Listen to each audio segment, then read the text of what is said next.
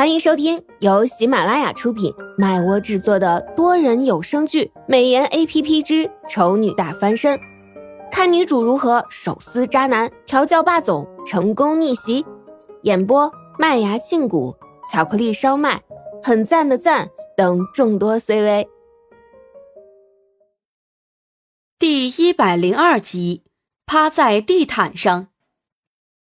耶，成功报仇！苏荣挂掉电话，心情很好的飞奔下楼。唐盛看着他活蹦乱跳的样子，右眼皮跳了跳，刚想开口提醒他注意台阶，然后就听到扑通一声，苏荣从楼梯上跌下来了。好在只剩两层，而且地毯很软，所以苏荣摔不出什么毛病来，但是脸还是摔丢了。他趴在地毯上装死，唐胜玩心突起，走到他的旁边蹲下，伸手戳了戳他的后脑勺。死了？嗯。所以，请假装没看见他。既然死了，那就拖出去埋了吧。埋？唐胜这是想对我做什么？不过这么重，我一个人拖太累了。谁中了？谁中了？再重能有你重吗？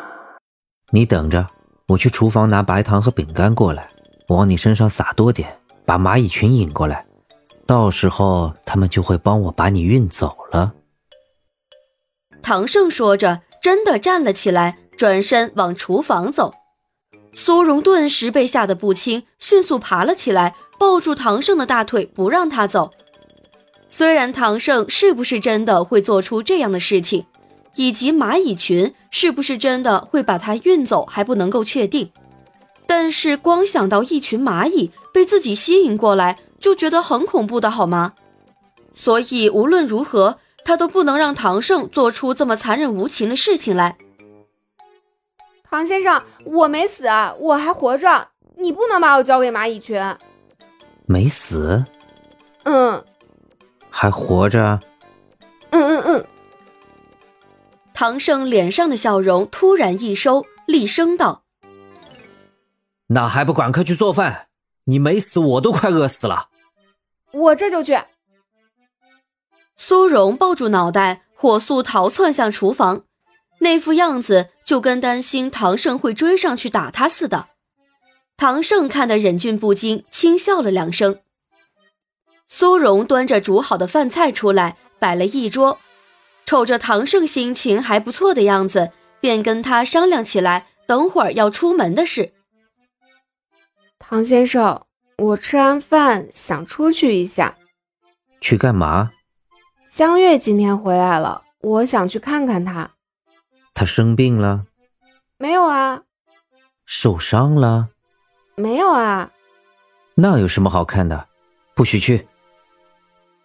这逻辑缜密的让他无从反驳，前因后果更是衔接的天衣无缝，但是他还是不懂，为什么不能去？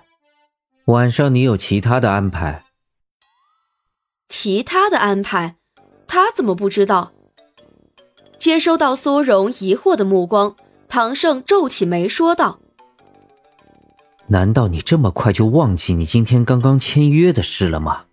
到时候参加培训的不止你一个人，你如果不事先自己做一些准备的话，是准备到时候在其他人面前丢脸吗？我没忘，可是我就出去一会儿，很快就回来。苏荣眼神带上了乞求，跟江月闹归闹，但是他既然回来了，自己作为朋友，当然要去看看他。再说有一段时间没见了。他对对方还是很想念的。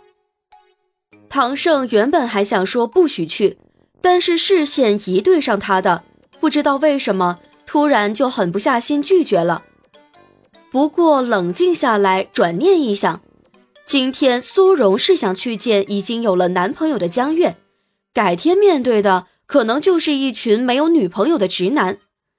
他如果连现在这一刻都无法接受的话，那以后要怎么办？新的实验计划决定了苏荣跟其他男人的接触必不可少。他想要继续他的实验，就不能够一直放任自己的私心。要去多久？唐胜改变态度问道。苏荣一见他有松口的迹象，脸上顿时一喜，比着手指说道：“两小时。”唐胜眼神一眯：“你不是说要去看看他吗？看一下要两个小时。”你是想把他看出两个洞来是吧？苏荣立刻改口：“一一个小时。”嗯，包括来回路程花费的时间，总共一个小时。唐胜想了想，来回少说也要半个小时的时间。如果再遇到等车比较久的话，一个小时是差不多了。超过时间的话。你今晚就准备在外面睡吧。嗯，我知道了，我一定会准时回来的。苏荣不敢再讨价还价，帮着唐胜盛了一碗饭，谄媚道：“唐先生，您多吃一点。”吃完饭，苏荣把碗筷都收拾干净了，才敢出门。唐胜在他收拾碗筷的时候，已经起身回了房间。苏荣站在楼梯口犹豫了一会儿，最终还是跑上去敲了敲唐胜的房门，轻轻说了一声，然后才出门。为了节省时间，他忍痛招了辆出租车，路上先打电话跟江月确定了一下他现在所在的位置，然后才跟司机报上地址，并且脸色沉重道：“司机先生。”麻烦你尽量开快一点，我朋友要生了，我得赶过去陪他。司机先生很迷茫，你报的地址也不是医院地址啊，你朋友要生了，为什么不直接送去医院呢？哦，已经送去医院了，只是去的急，很多东西都没准备，所以他让我去他家帮他拿一下该带的东西。你知道的，现在医院没有完整的手续，一般是不会轻易动刀的。还要动刀？哎呦，那一定很严重了！你等着，我这就加快速度啊，保证你在最快的时间内赶到。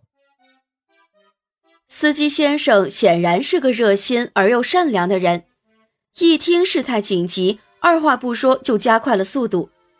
然而，超速驾驶是一件非常危险的事情，这不，车子刚开了一段路，到了拐弯的地方，就险些撞车了。苏荣瞪圆了眼睛，简直无法相信自己刚刚都经历了什么。虽然是有惊无险，但是现在想想还是忍不住后怕呀。万一司机先生的反应再慢一点，那他现在很可能已经一命呜呼，领了便当了。呃，这位小姐，您有哪里受伤了吗？司机似乎也才回过神来。扭头，先是关心了一下苏荣有没有受伤。见他摇头之后，他看向车外，说道：“好像撞到别人车子了，我下去看看。你找准机会就赶紧先走吧。”苏荣听得一愣：“你让我先走？”“对呀，你朋友不是正在医院等你过去才能开刀吗？这种事情耽误不得，我下去跟对方说一声。”我相信对方一定会谅解，让你先走的。其实我……苏荣张嘴准备说清楚，所谓的朋友要生了，其实只是他一时兴起编出的谎言。可是司机先生已经打开车门下车了，根本就没听他在说什么。感谢您的收听，有爱一定要加关注哦。